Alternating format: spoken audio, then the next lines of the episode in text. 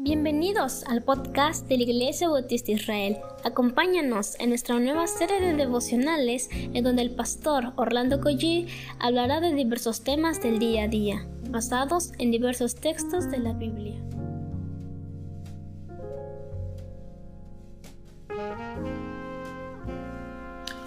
Tengan un buen día todos ustedes. ¿Qué les parece si comenzamos de lleno para hablar con nuestro Señor? Padre, estamos agradecidos, te alabamos, Señor, te bendecimos porque ¿qué haríamos, Señor, de ti sin ti, Padre? ¿A quién iremos si solamente tú tienes palabras de vida eterna? Señor, por favor, permite que nuestros ojos vean más allá, Señor, que lo que humanamente podemos percibir. Permite que nuestro entendimiento, Padre, el Espíritu Santo nos pueda ah, mostrar, Señor, las maravillas que hay en tu ley. Háblanos, Padre, en el nombre de Jesús. Amén. Buenos días, amados hermanos. Estamos en el capítulo 11 del libro de Nehemías. Soy el pastor Orlando Coy de Iglesia Bautista Dios Fuerte y la Iglesia Bautista Israel. Versículo 17, vamos a continuar el día de hoy. Dice, y Matanías, hijo de Micaía, hijo de Sabdi, hijo de Asaf, el principal el que empezaba las alabanzas y acción de gracias al tiempo de la oración. Bacbuquías, el segundo de entre sus hermanos, y Abda, hijo de Samúa, hijo de Galal, hijo de Jerutum. Me parece impresionante que el autor de este libro no quería que se pasara por alto ni un solo detalle y por supuesto el nombre de aquellos que estuvieron al frente tuvieron la dicha y el honor de servir en la casa del Señor. Eran tiempos difíciles, las circunstancias no eran tan favorables, eran del todo adversas. Como en el día de hoy, tiempos adversos, tiempos de prueba, tiempos difíciles, pero también son tiempos de adoración. Deben ser tiempos de alabanza, deben ser tiempos de oración. Estos fueron los que estaban al frente del avivamiento y al frente de la adoración al Señor.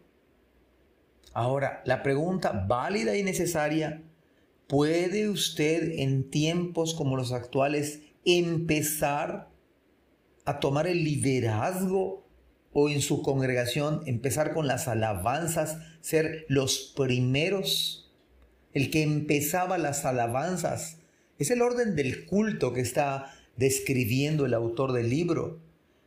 ¿Puede usted entonces tomar el liderazgo en tiempos de crisis, en tiempos de prueba, tiempos de adoración y de alabanza?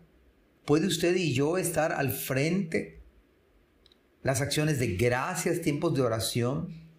Y usted y yo estamos ante una oportunidad que quizá no la hemos medido donde a pesar de toda circunstancia no deberíamos perder la oportunidad en medio de los quebrantos, de los decesos, no perder la oportunidad de agradecer, de alabar en esos tiempos de oración al Señor.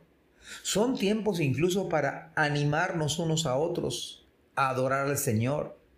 Por ejemplo, si está en un grupo pequeño, sea el primero en empezar la alabanza, la acción de gracias, la oración. Sea el primero en conectarse en un grupo pequeño. Si su iglesia se reúne, usted y yo debemos ser los primeros en asistir para alabar, agradecer y orar al Señor. Seamos los primeros en participar, en ofrendar, en servir, Seamos los primeros en estar animados, en animar a otros a servir a nuestro eterno Dios. Verso 18. Todos los levitas en la santa ciudad eran 284. Cuando unas personas están sirviendo, unos hermanos sirven al Señor, ¿sabe usted que eso puede contagiar para que otros también hagan lo mismo? El autor no quiso que se pasara por alto el número de los levitas, dando a entender que aquí estaba la fidelidad de Dios. No solamente se levantaron los muros, se dejaron de ver los escombros, también se levantó vidas para el servicio del Señor. Eso es lo sobresaliente. Aquí está la fidelidad del Señor en este pasaje bíblico. ¿No acaso esto hace siempre el Señor? Y en estos tiempos las iglesias, fíjese, ¿no es acaso fiel el Señor a año y medio de la pandemia? ¿No acaso el Señor sigue siendo fiel con las iglesias? Las iglesias siguen avanzando. Seguimos con cultos presenciales y en línea. Se sigue evangelizando. Se sigue abriendo misiones. Hermanos han sido bautizados. Dios sigue siendo fiel y seguirá siendo fiel. Dice versículo 19, los porteros Acub, Talmón y sus hermanos, guardas en las puertas, 172. Y de nuevo, todos y cada uno fueron pieza clave e importante. De tal manera que cuando el Señor bendice su obra, siempre hay personas que el Señor utiliza. Hay tantas oportunidades de servir en el día de hoy, mis amados hermanos que en realidad nosotros oramos al Señor pidiendo obreros a su mies, porque la mies es mucha. Hay mucho que hacer en medio de la pandemia dentro de nuestra iglesia, de nuestras iglesias locales, en los ministerios. Por ejemplo, hace falta más líderes de grupos para atender a más personas que llegan a la iglesia. Hace falta ir de alguna forma a los... Tenemos 106 municipios donde no hay obra del Señor. Hay otros estados que necesitan nuestras oraciones y nuestras ofrendas para apoyar misioneros y pastores. Hay otros países que requieren nuestras oraciones urgentes, donde hay hermanos en la fe en Cuba, en Venezuela y ahora que tembló en Haití. Y otros países como Afganistán necesitan nuestras oraciones un país donde no se permite el cristianismo. Vea cuánta necesidad hay en su iglesia local. Estoy citando solamente algunos ejemplos.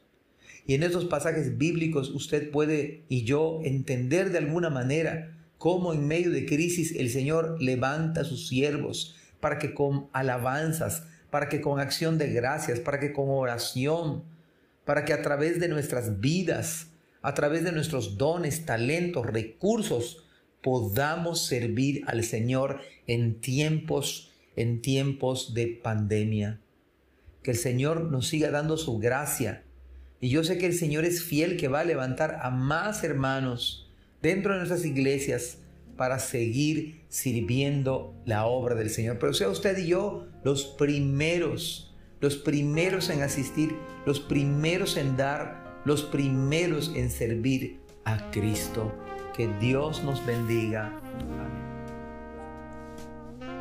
Gracias por escuchar este podcast. Te invitamos a compartirlo y a seguirnos en nuestras redes sociales para que no te pierdas el contenido que tenemos preparado para ti.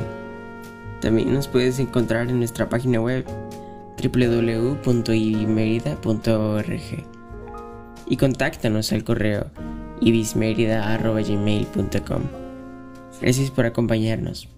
Hasta la próxima.